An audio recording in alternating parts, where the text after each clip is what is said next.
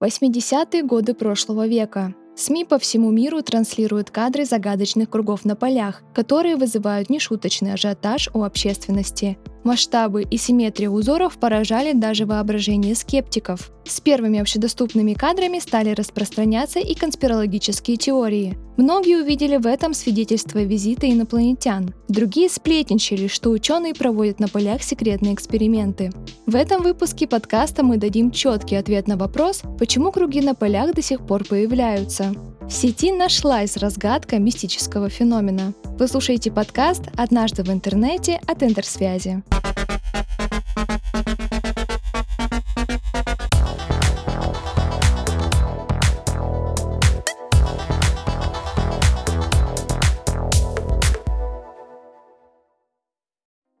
История появления кругов на полях начинаются одинаково. Утром местные жители просыпаются, а на их поле уже оставлен загадочный агроглиф. Запомните это слово. Именно так называют геометрические рисунки из полегших растений. Мистическому явлению могут предшествовать показания соседей. Кто-то видел вспышки, чьи-то собаки ночью лаяли на небо, а другие очевидцы и вовсе поговаривали, что замечали летающие объекты. Но еще до того, как появилась возможность сделать фотографии и телевидение, круги на полях упоминались в литературных источниках. В 1678 году была опубликована брошюра с легендой, которая называлась «Дьявол-косильщик». По сюжету фермер отказался платить наемному работнику за покос овса и добавил, что скорее заплатит самому дьяволу, чтобы тот скосил его овсяное поле. На следующий день так и произошло. О кругах на полях в тексте легенды не словечко, зато брошюру иллюстрировала гравюра с чертом, который выкосил на поле круг. Конспирологи считают, что это свидетельство многовековой культуры появления агроглифов, ведь автор изображения где-то видел выкошенный круг, прежде чем его изобразить. Однако взаимосвязь знаков на полях и средневековой иллюстрации больше похожа на выгодное совпадение для конспирологов. Они также считают, что в сказке «Конек-горбунок» описано подобное явление.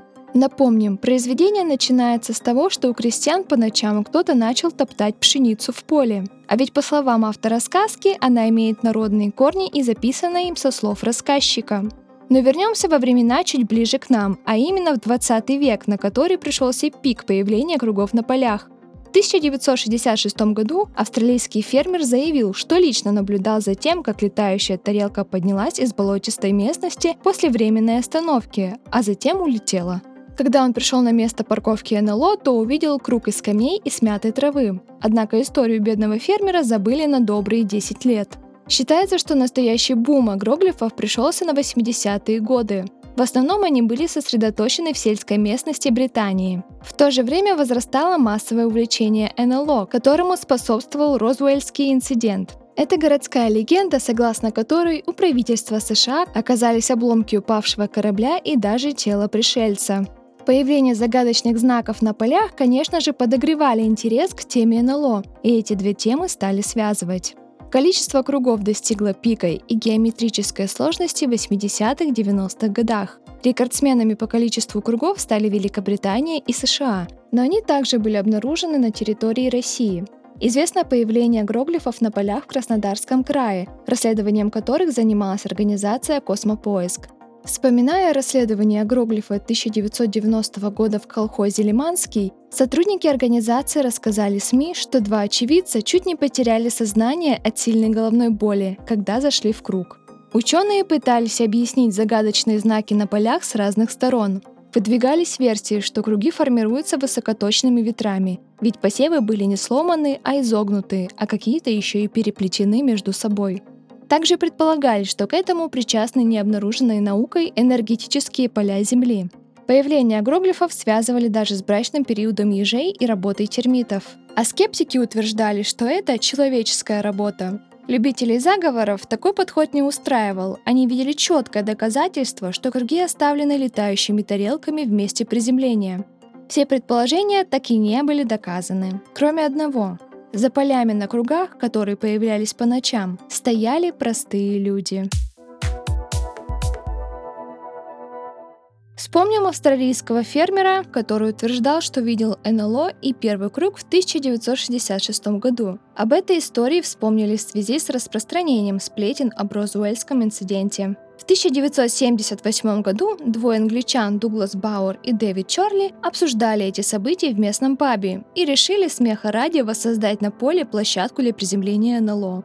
Парочка энтузиастов отправились на местные поля с крепкими веревками и длинными досками. Эти подручные инструменты помогали создавать ровные круги и не ломать стебли, а только сгибать их.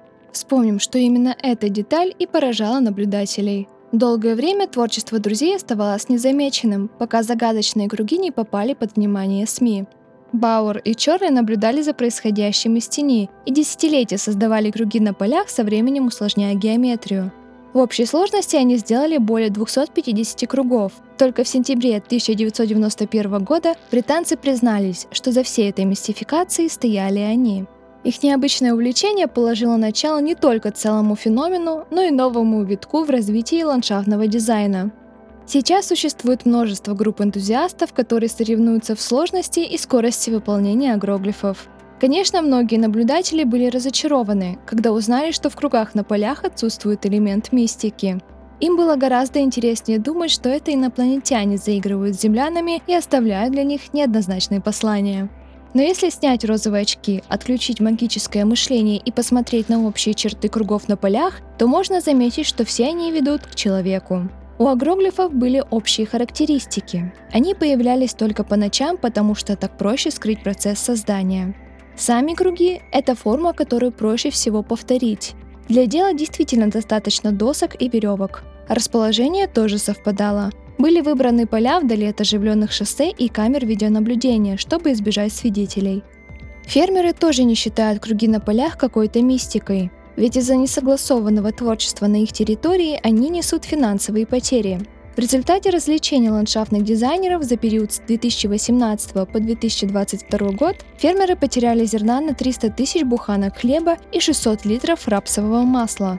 Такие данные эффектно иллюстрируют полевое творчество с другой стороны и заставляют задуматься, а настолько ли оно невинно. Вот и еще одна разгадка феномена нашлась в интернете. А какая версия больше понравилась вам? Инопланетяне или люди с досками? Написать свое мнение можно на страницах Интерсвязи ВКонтакте и в Телеграме, где мы общаемся с аудиторией и анонсируем новые выпуски.